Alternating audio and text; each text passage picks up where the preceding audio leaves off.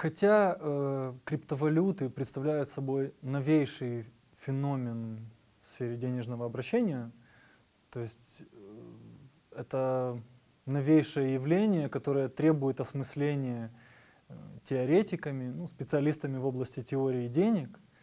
Э, и криптовалюты представляют э, нам очень богатую пищу для размышлений и, в общем-то, для проверки существующих у нас теорий денег. Э, но, к сожалению, на конференциях, посвященных криптовалютам, мы вряд ли, ну не то чтобы вряд ли, а редко можем встретить э, выступления, посвященные, собственно, теории денег. Как правило, скорее эти выступления посвящены каким-то техническим аспектам функционирования криптовалют, ну, в лучшем случае теории игр. Но о деньгах, скорее всего, вы услышите то, что они выполняют три функции. Средства обращения или средства обмена, меры стоимости и средства сбережения. Как правило, этим теория денег ограничивается для докладчика. И, конечно, я понимаю, что у публики уже постепенно складывается впечатление, что теория денег это, в общем-то, ни о чем, и это достаточно понятно, просто, и уже становится просто скучным в сотый раз слышать от докладчика о том, что деньги выполняют три функции. Э, рекомендую вам, если вам предоставится такая возможность, спросить у докладчика, почему именно он выделяет три функции денег, почему именно он говорит о том, что деньги выполняют три функции, например, не пять, не десять или не две.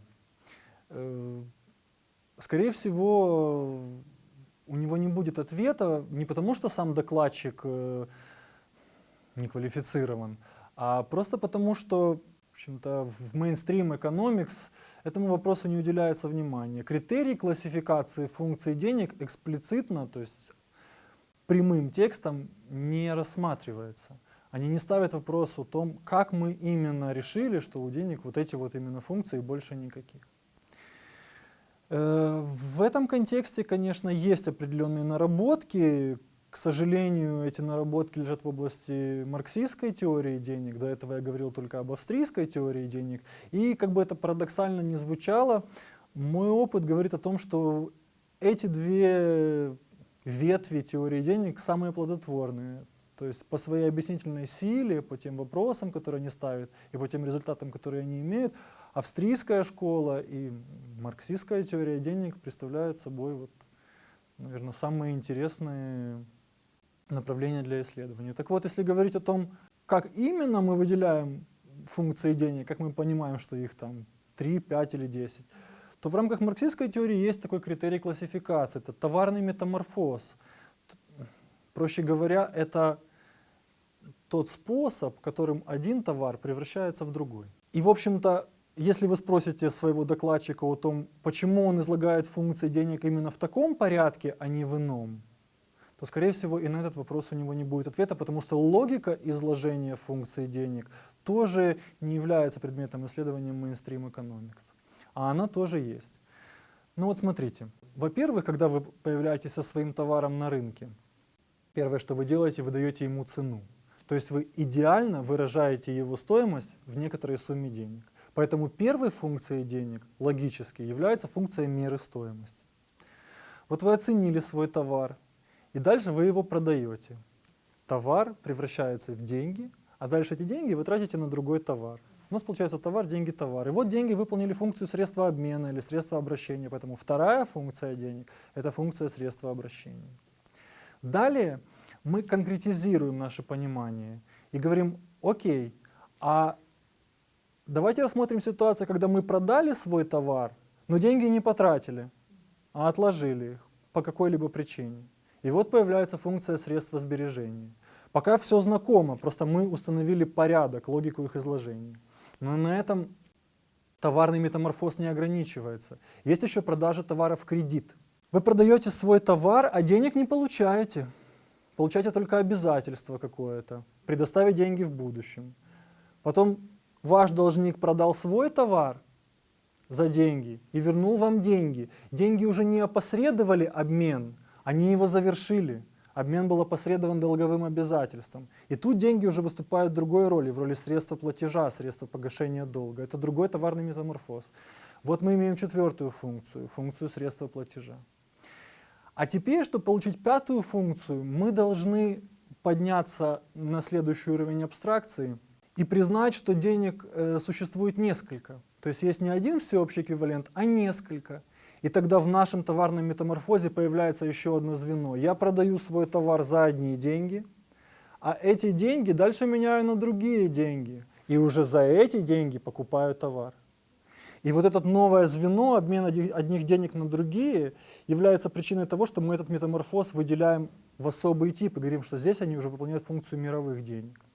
Потому что вот в этом вот обмене одной валюты на другую в итоге рождаются мировые деньги. То есть та валюта, которая является деньгами для денег других. Вот мы рассмотрели логику изложения функций и критерии их классификации. Их пять, и излагаются они в названной мною последовательности. Теперь, э, когда мы э, сказали о том, какие функции деньги выполняют, мы можем немножко в более развернутом виде посмотреть на, например, биткоин. Ну, мы обычно встречаем в, в докладах или в каких-то статьях, постах анализ биткоина с точки зрения вот трех упомянутых мной в начале функций. Мера стоимости, средства обращения, средства сбережения. И автор или докладчик э, смотрит, насколько биткоин используется как мера стоимости. Ну, он обычно не используется из-за своей волатильности, как средство обращения. Как средство обращения он напрямую тоже не используется, потому что скорее исключением является ситуация, когда вы продаете свой товар за биткоин и за этот биткоин покупаете другой товар. Как правило, вы продаете товар за биткоин, биткоин продаете за национальную валюту, а за национальную валюту уже приобретаете товар. И здесь он выступает скорее как вторичное средство обмена в терминах австрийской школы. Ну, э, и если говорить в терминах э, марксистской теории денег, то здесь уже речь идет о функции мировых денег, когда одна валюта обменивается на другую. Появляется вот это вот звено. Используется ли биткоин функции средства платежа? Много ли товаров продается в кредит, и этот кредит дальше погашается биткоином. Об этом речи вообще не идет, но, как вы уже поняли, потому что такой функции для многих просто не существует. Ну и функция мировых денег, опять же, вот тут очень интересно, потому что биткоин стал мировыми деньгами рынка криптовалют. На рынке криптовалют есть много разных денег, и не все из них обмениваются непосредственно друг на друга. Скорее, они обмениваются через биткоин. Таким образом, биткоин стал мировыми деньгами, но только вот этого вот мира криптовалют.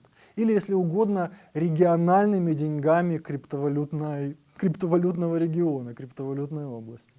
Это к, к вопросу о том, что, ну, во-первых, функции денег не ограничиваются тремя, а теперь скажем о том, что, в принципе, фундаментальная теория денег не ограничивается их функциями. Фундаментальная теория денег — это раздел экономической науки, ну и в частности теории денег, который занимается вопросами природы денег, их сущности и уже потом их функций. То есть, кроме того, что мы отвечаем на вопрос, что делают деньги, какова их роль в экономике, это, собственно, и есть вопрос о функциях, нас еще интересует вопрос о том, как деньги появляются. Появляются ли они случайно, э, просто по воле отдельных субъектов, или они появляются необходимо, то есть их возникновение необходимо, неизбежно, они появляются независимо от воли того или иного субъекта рынка. Вопрос о сущности денег – это что они собой представляют. Почувствуйте разницу. В мейнстрим экономикс, как правило, исповедуется функциональный подход к сущности денег. Они говорят, деньги – это то, что деньги делают. Мы просто перечисляем функции денег, и это есть определение того, что такое деньги. Но не во всех теориях это так. То, что представляют собой деньги, и то, что деньги делают, это разные вопросы. Итак, фундаментальная теория денег занимается тремя вопросами. Как возникают деньги, какие причины их возникновения и пути их возникновения. Это вопрос о природе денег. И тут как раз биткоин тоже очень интересная пища для размышлений.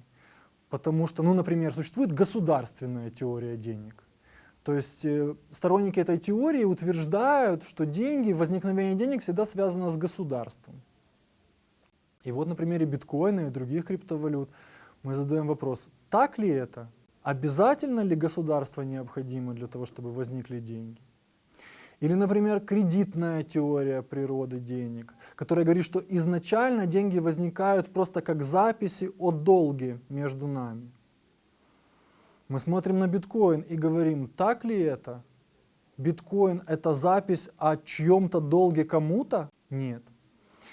И так далее. Э, вопрос о сущности тоже очень интересный, потому что это уже конкретный выход на практику. В общем-то, уже сами функции денег. Это не просто схоластический вопрос, 5 их, 3 или 2. И мы упражняемся в остроумии. Это вопрос о том, как узнать, этот объект является деньгами или не является. Обычно в законодательных актах деньги определяются как раз через их функции. То есть объектом регулирования является то, что используется как средство обмена, ну и там дальше в зависимости от уже осведомленности составителя этого акта. Может быть просто как средство обмена, как средство обмена и как мера стоимости, или как средство обмена и средство сбережения и так далее. То есть деньги определяются через их функции, поэтому это, этот вопрос имеет непосредственный выход на практику. Вопрос о сущности опять же возник, когда биткоин при, приобрел популярность, и перед регулирующими органами встал вопрос, а что это такое для начала? Кому это регулировать? Потому что если мы это определим как товар, значит регулировать будет одна инстанция. Если определим как валюту, другая, как ценную бумагу, третья инстанция. И тут возник вопрос, ну в случае с биткоином это очень интересная история, потому что изначально он, в общем-то, создавался как, ну, такие фиатные деньги частные. Единственной целью его создания было цифровая валюта. Ничего больше его создатель в, этот объект не вкладывал.